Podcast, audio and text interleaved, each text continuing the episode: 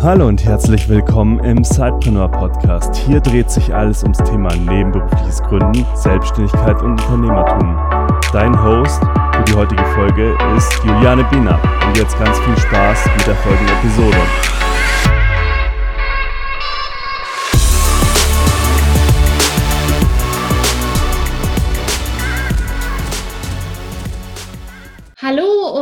Herzlich willkommen zu einer neuen Episode des Zeitpreneur Podcasts. Endlich habe ich mal wieder eine Interviewpartnerin hier zu Gast äh, im Zeitpreneur Podcast. Irgendwie sind wir Frauen doch recht unterrepräsentiert, auch bei den Interviewpartnern. Und deshalb freue ich mich ganz besonders, dass ich heute eben eine Frau hier im Podcast habe, das ist die Natalia, die wird sich auch gleich vorstellen, denn die hat ein unheimlich ähm, spannendes äh, Projekt, das jetzt weniger darauf abzielt, dass man irgendwie ganz schnell super reich wird. Ich übertreibe jetzt mal bewusst ein bisschen und sage das überspitzt, sondern das hat ganz viel mit Menschen zu tun und dass Menschen aus bestimmten Bevölkerungsschichten einfach auch eine Chance haben. Und sie bringt da ganz viel persönlichen Background mit und wird uns da heute von ihrem Projekt, was sie nebenberuflich sozusagen auf die Beine gestellt hat, ein wenig berichten. Hallo Natalia, herzlich willkommen bei uns im Sidepreneur Podcast. Hallo Juliane, ich freue mich auf jeden Fall sehr dabei zu sein. Bin schon sehr gespannt auf unser Gespräch. Ja, ich habe mich wahnsinnig gefreut, dass, dass du Kontakt aufgenommen hast mit uns und einfach mal uns von deiner Geschichte erzählen wolltest und von deinem Projekt. Ja, stell dich doch einfach mal selbst vor, wer du bist, woher du kommst und was so dein persönlicher Background ist. Ja, sehr, sehr gern. Ähm, ja, ich heiße Natalia mit vollem Namen Natalia Nepomniachtcha. Ähm, ist wirklich ein ziemlich komplizierter Nachname, was auch ganz oft falsch geschrieben ist, äh, wird. Ist aber natürlich auch überhaupt kein Problem. Äh, wie man äh, vielleicht im Nachnamen anhört, ähm, habe ich einen Migrationshintergrund und zwar bin ich in ähm, der Ukraine geboren. Ähm, 2001 mit elf Jahren äh, bin ich dann nach Deutschland eingewandert, zusammen mit meinen Eltern. Mhm. Äh, meine Eltern äh, haben bereits Mitte der 90er Jahre ihre Jobs verloren ähm, in Kiew, ähm, wo wir gelebt haben und seitdem leider auch keine neue Anstellung gefunden. Das heißt, sie sind beide ähm, seit ja eigentlich schon über 20 Jahren arbeitslos und so im Prinzip bin ich auch aufgewachsen, dass ähm, meine Eltern immer zu Hause waren, wenn ich zum Beispiel nach der Schule nach Hause gekommen bin. Mhm. Ähm, ja, ich bin 2001 nach Deutschland eben eingewandert, ähm, sprach kein Wort Deutsch äh, mit elf Jahren. Ähm, wir haben uns dann in Augsburg ähm, angesiedelt, weil da schon eine Tante gelebt hat, ähm, also eine Schwester von meiner Mutter. Mhm. Kam dann zuerst auf die Hauptschule, dann von der Hauptschule, als ich schon ein bisschen äh, Deutsch konnte, auf die Realschule und ähm, habe dann ziemlich gute Noten geschrieben, weil meine Eltern, obwohl sie selber keine Akademiker sind, ähm, trotzdem ähm, großen Wert darauf gelegt haben, dass ich ähm, in der Schule gute Leistungen bringe. Also das war ihnen schon immer ziemlich wichtig, auch wenn sie kein Wort Deutsch sprechen und eben selber nie eine Hochschule besucht haben. Mhm. Ähm, deshalb haben sie auch ähm, immer versucht, äh, mich zu animieren, aufs Gymnasium zu wechseln und das habe ich auch mehrmals probiert. Äh, das ist mir aber ähm, immer verwehrt worden äh, mit unterschiedlichen Begründungen, warum das äh, nicht geht. Ähm, ja, und daraufhin habe ich dann meinen mittleren Abschluss gemacht, also meine mittlere Reife auf einer Realschule in Augsburg, eine Mädchenrealschule, ähm, wo ich schon eine ziemlich schöne Zeit hatte, aber natürlich immer irgendwie im Sinn hatte, ich möchte unbedingt Abitur machen. Mhm. Und dann ähm, bin ich nach München gezogen mit 17 Jahren, habe da ähm, eine ähm, schulische Ausbildung gemacht zur Fremdsprachenkorrespondentin, mhm. daraufhin eine andere ähm, direkt äh, angeschlossen ähm, zu Übersetzerin und Dolmetscherin. Die Ausbildung wiederum ähm, wurde in Großbritannien als ein erster Universitätsabschluss anerkannt, also als ein ähm, ein Under Undergraduate Degree und somit konnte ich nach Großbritannien gehen, ähm, habe dann dort 2012 äh, meinen Master gemacht in internationale Politik. Mhm. Ähm, bin dann daraufhin äh, nach, zurück nach Deutschland gezogen, genau genommen nach Berlin. In der Zwischenzeit hatte ich auch schon ähm, einen deutschen Pass, ähm, also war eigentlich ähm, ja, oder ich fühle mich eigentlich auch ziemlich deutsch und ähm, habe dann gedacht, okay, ich spreche fünf Sprachen, ähm, ich habe in Großbritannien studiert, ähm, es wird super einfach sein, im politischen Umfeld Fuß zu fassen. Und da habe ich eben gemerkt, ähm, dass dem überhaupt nicht so ist, äh, weil ich keine tollen Praktika vorweisen konnte ähm, und auch keine Kontakte hatte. Hm. Ähm, habe dann irgendwann den Berufseinstieg geschafft, ähm, eher im Bereich Öffentlichkeitsarbeit, Marketing, Projektmanagement und habe dann parallel ähm, angefangen, mich ehrenamtlich zu engagieren in verschiedenen ähm, Vereinen, die eigentlich alle was mit Außenpolitik zu tun hatten. Und so eben ähm, ja mein Netzwerk aufgebaut ähm, und konnte dann ähm, ja meinen ersten Job, ähm, der sich mit Marketing beschäftigt hat, ähm, aufgeben und dann ähm, Prinzip in eine andere Anstellung übergehen, die sich tatsächlich über Kontakte ergeben hat, über auch irgendwie über mein Ehrenamt, also wo ich mich nie wirklich beworben habe. und dann 2015, Ende des Jahres war das, ähm, habe ich ein Buch gelesen. Mhm. Äh, das heißt, äh, Du bleibst, was du bist, von Marco Maurer.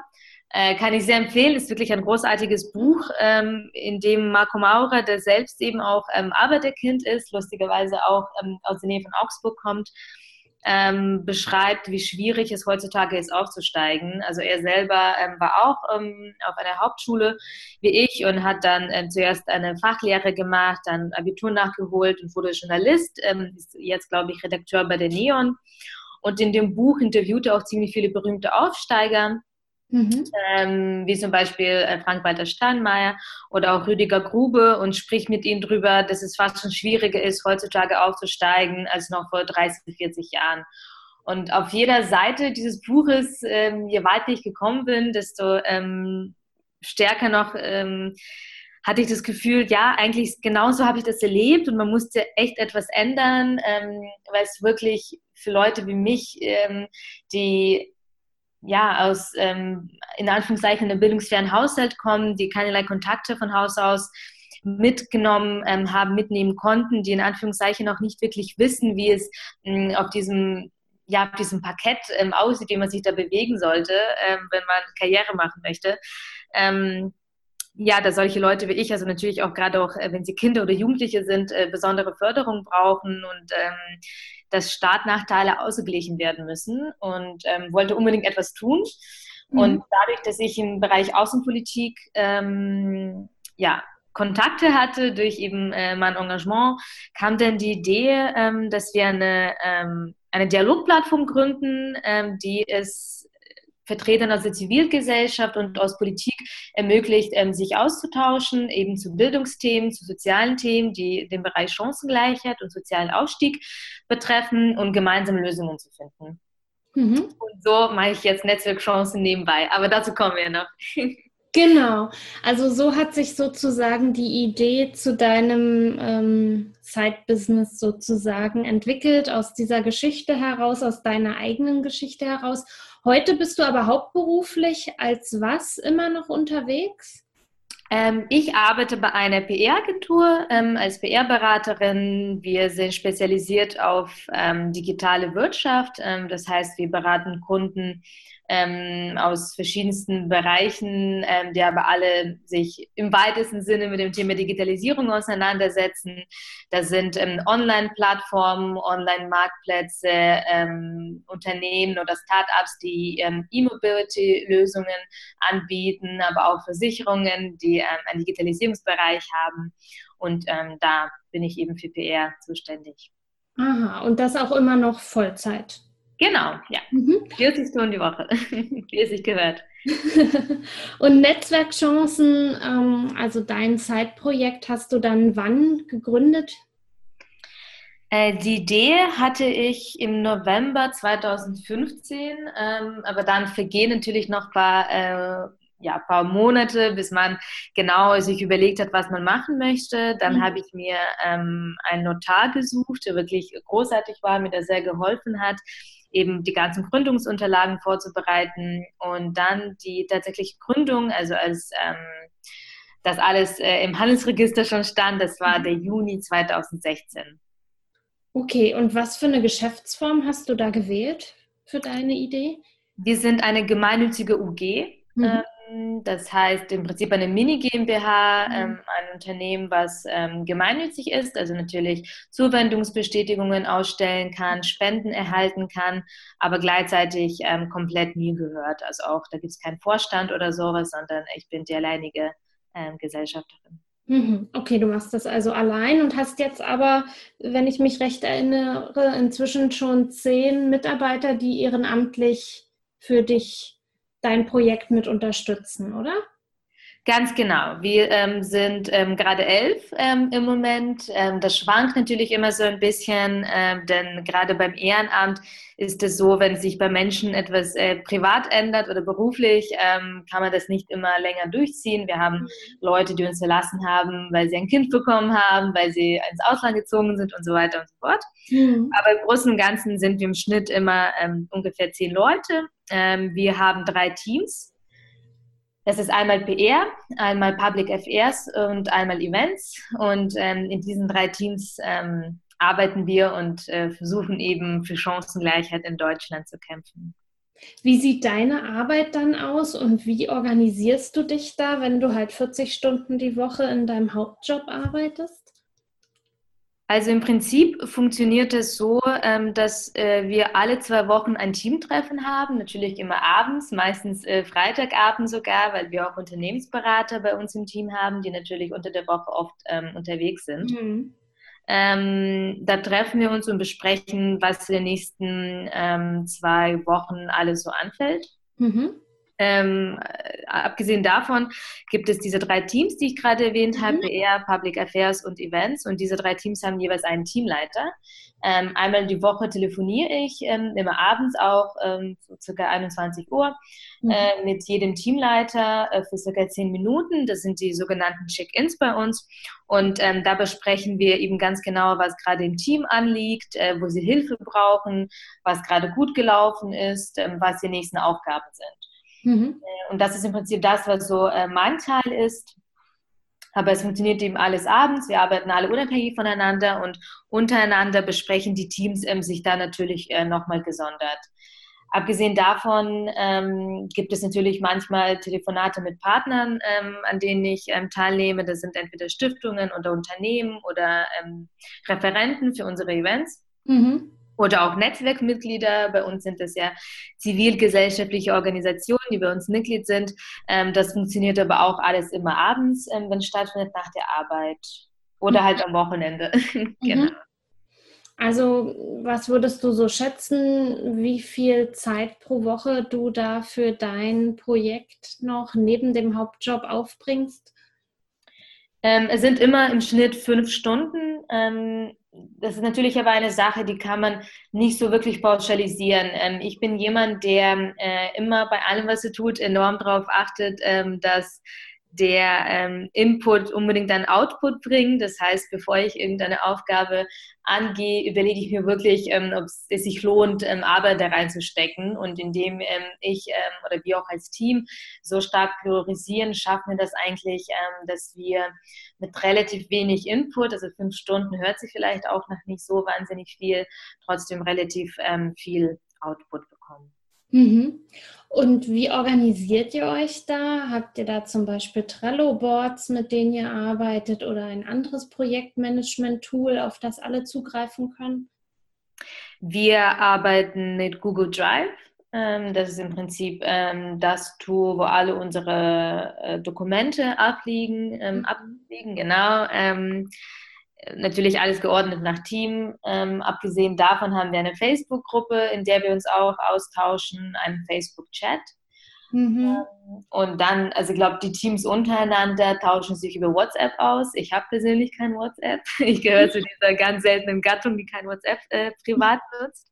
Mhm. Ähm, aber wir haben jetzt kein Trello, wir haben kein Slack, wir haben kein Asana. Ähm, also so diese Tools benutzen wir nicht.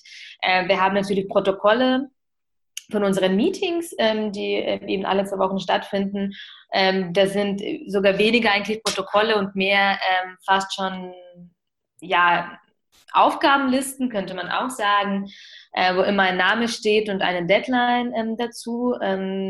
Generell ist es so, dass wir immer äh, freiwillige Deadlines haben. Das heißt, es funktioniert eher nicht so, dass ich dann sage, ähm, Katrin, kannst du bitte bis zum 20. März XY machen, sondern mhm. ähm, wir treffen uns. Katrin sagt dann, ähm, die und die Aufgabe gibt es, würde ich gerne übernehmen. Und sie sagt dann, bis da und dahin kann ich das schaffen. Mhm. Ähm, und das ist dann eben schwarz auf weiß äh, in diesem Protokoll drin. Und ähm, das funktioniert bei uns im Team auch so, dass wir uns da versuchen dran zu halten.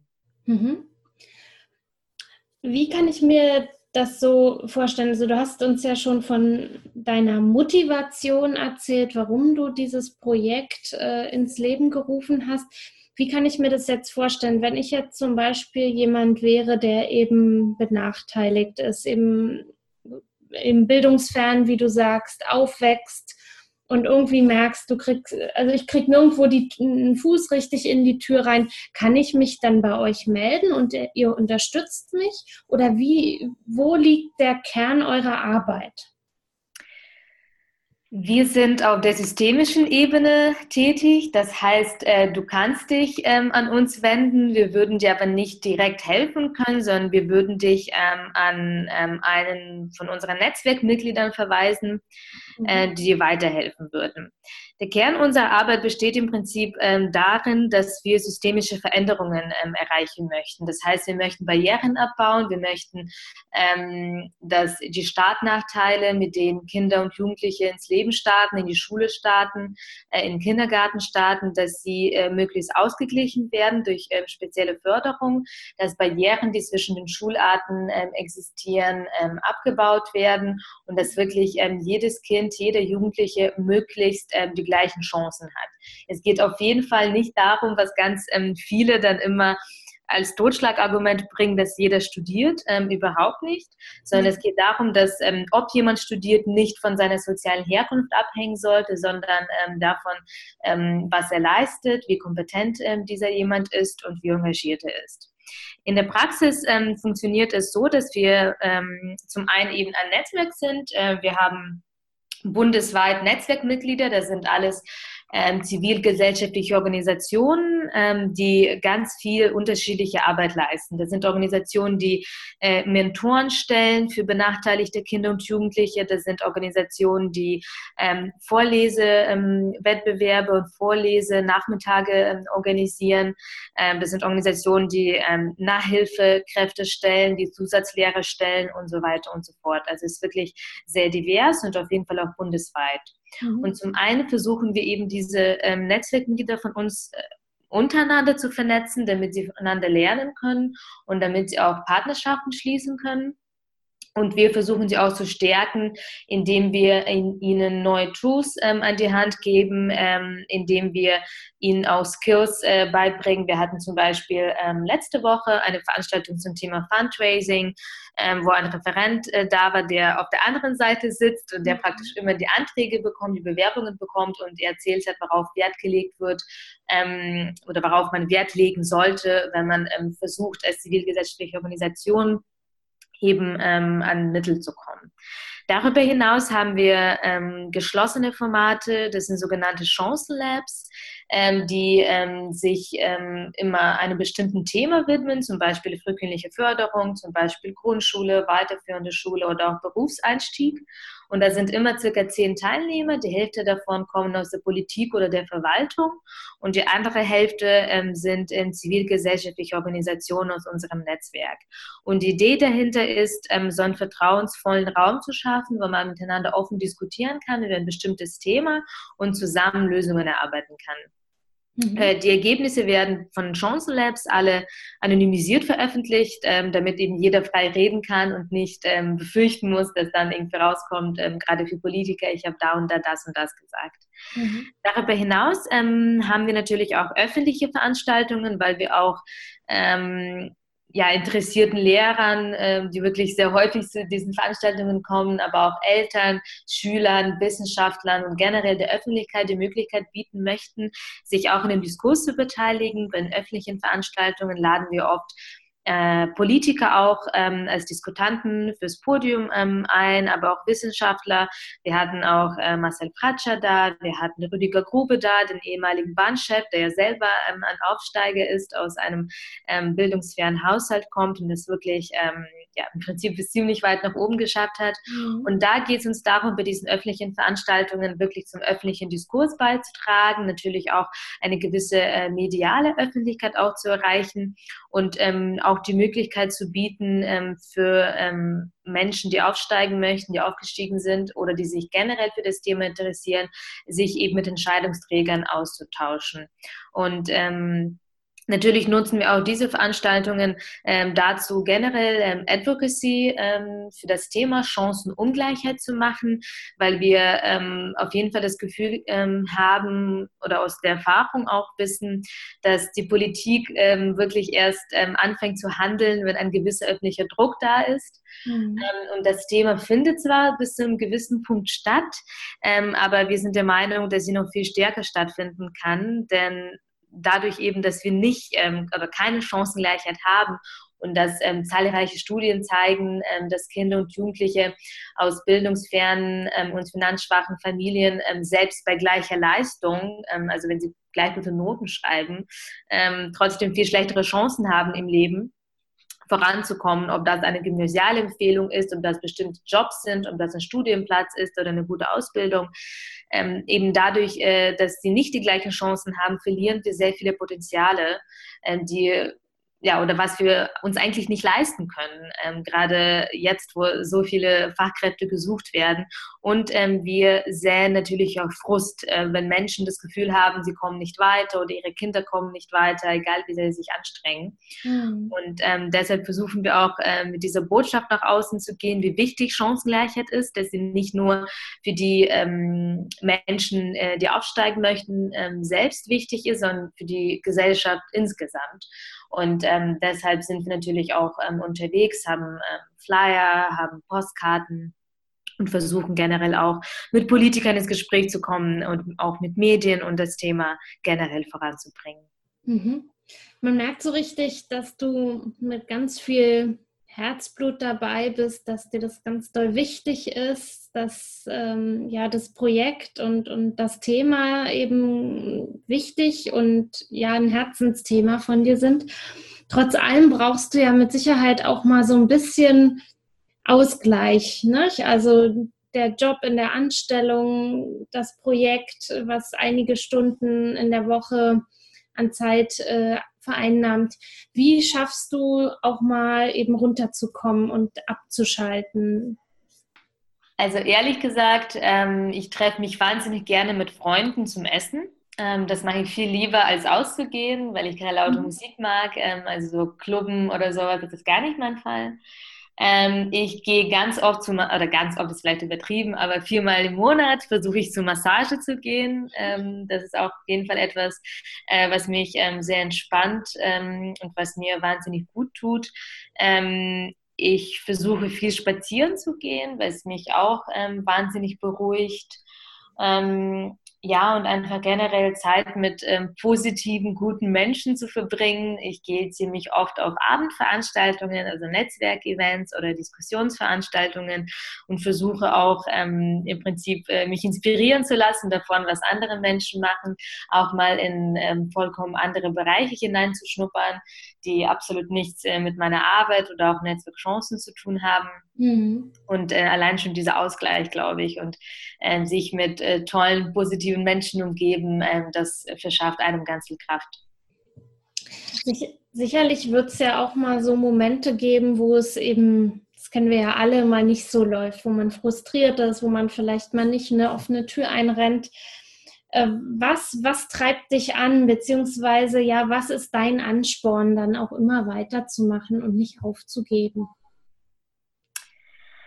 Ehrlich gesagt, es gab auf meinem Weg ähm, schon sehr früh sehr viele Hürden. Ähm, zum Beispiel als wir nach Deutschland gekommen sind und ich nicht aufs Gymnasium mhm. ähm, gehen konnte und ähm, dann zwischendurch, ähm, also das mag natürlich jetzt einem, ich bin jetzt 28, äh, natürlich wie eine Lappalie vorkommen, aber ich war immer sehr ehrgeizig und wenn ich irgendwie schlechte Noten hatte oder mich ungerecht äh, behandelt gefühlt habe und mir dachte, ey, das gibt's doch einfach nicht. Ähm, wie kann das ähm, gerade sein, dass mir das widerfährt? Ähm, und dann ist wirklich etwas passiert ähm, in der Schule, ähm, dass ich äh, nach der 10. Klasse einen Schnitt von 1,1 hatte. Also ich hatte überall Einser und mhm. nur eine einzige 3 in Sport. Tatsächlich, ich bin wirklich sehr unsportlich, muss ich zugeben.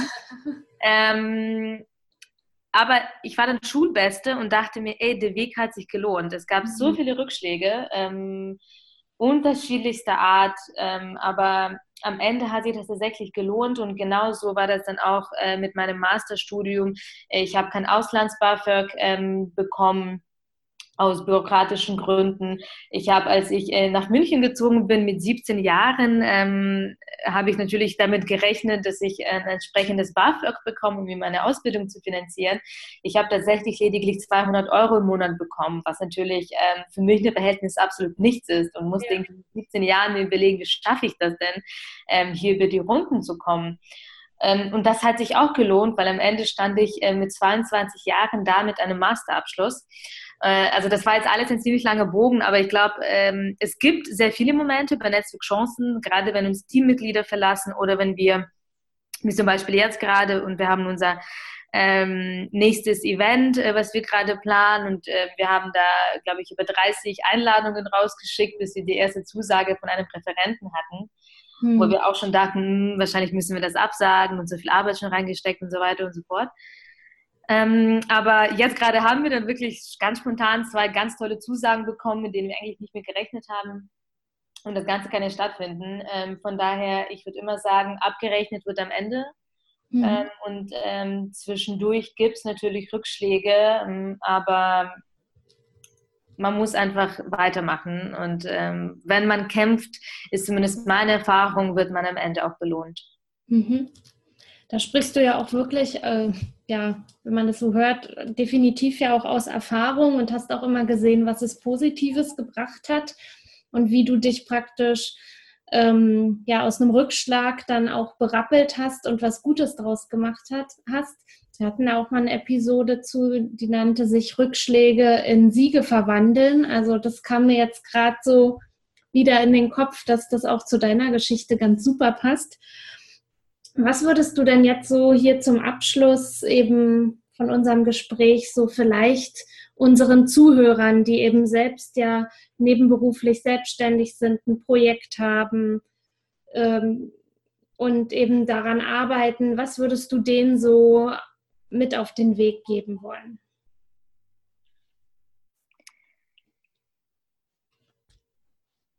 Auf jeden Fall ein Ziel vor Augen haben. Ich glaube, das ist wirklich wahnsinnig wichtig, ähm, ja eigentlich ein großes Ziel zu haben, aber auch möglichst ähm, Etappenziele zu haben, die einem ermöglichen, ähm, zwischendurch auch mal kleine Erfolge zu feiern.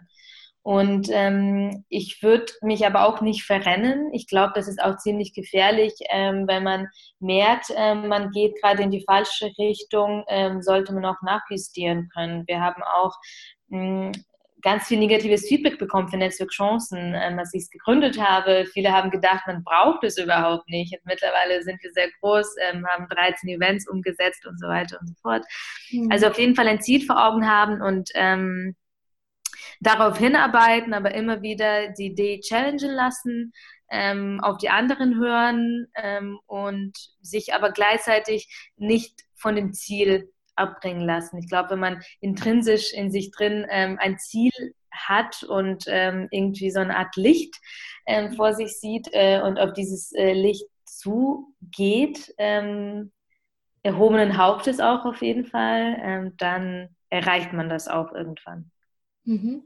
Sehr gut. Also das lässt sich auch wunderbar, finde ich, so ja auf alle Arten von nebenberuflicher Selbstständigkeit halt auch übertragen. Egal, ob man jetzt eben ähm, ja als Berater unterwegs ist und sich was aufbaut oder ein Produkt hat oder ein kleines Gewerbe oder eben wie du dafür dich einsetzt, dass es andere Menschen mal leichter haben, als du es hattest. Das ist schon, also es lässt sich wirklich auf viele Situationen auch übertragen. Ich danke dir vielmals für das Gespräch. Das war sehr interessant und ich finde es toll, dass du dich so engagierst und so, mit so viel ja, Herzblut dabei bist. Und ich wünsche dir da einfach auch ganz viel Erfolg weiterhin, dass ihr weiter wachst und eure Ziele und eure Visionen auch wunderbar umsetzen könnt.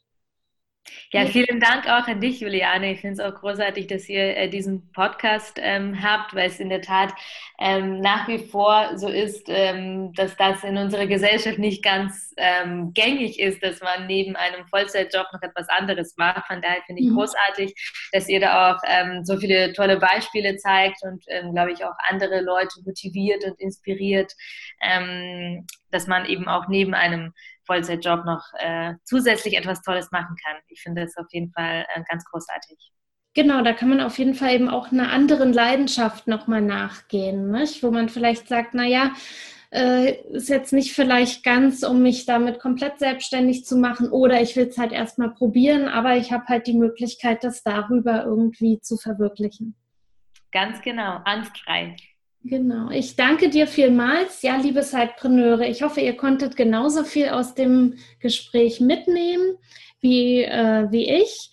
Wir werden euch auch wieder in den Show Notes äh, die Kontaktdaten von Natalia mit hinterlassen, falls ihr direkt mit ihr Kontakt aufnehmen wollt. Und jetzt wünsche ich euch einfach einen guten Start in die neue Woche und weiterhin viel Erfolg bei der Arbeit an eurem Zeitbusiness. Macht's gut, bis zum nächsten Mal. Du willst noch mehr Tipps, Tricks und dich mit anderen Zeitpreneuren vernetzen? Dann komm doch einfach in unsere Facebook-Community. Den Link dazu findest du in den Show Notes.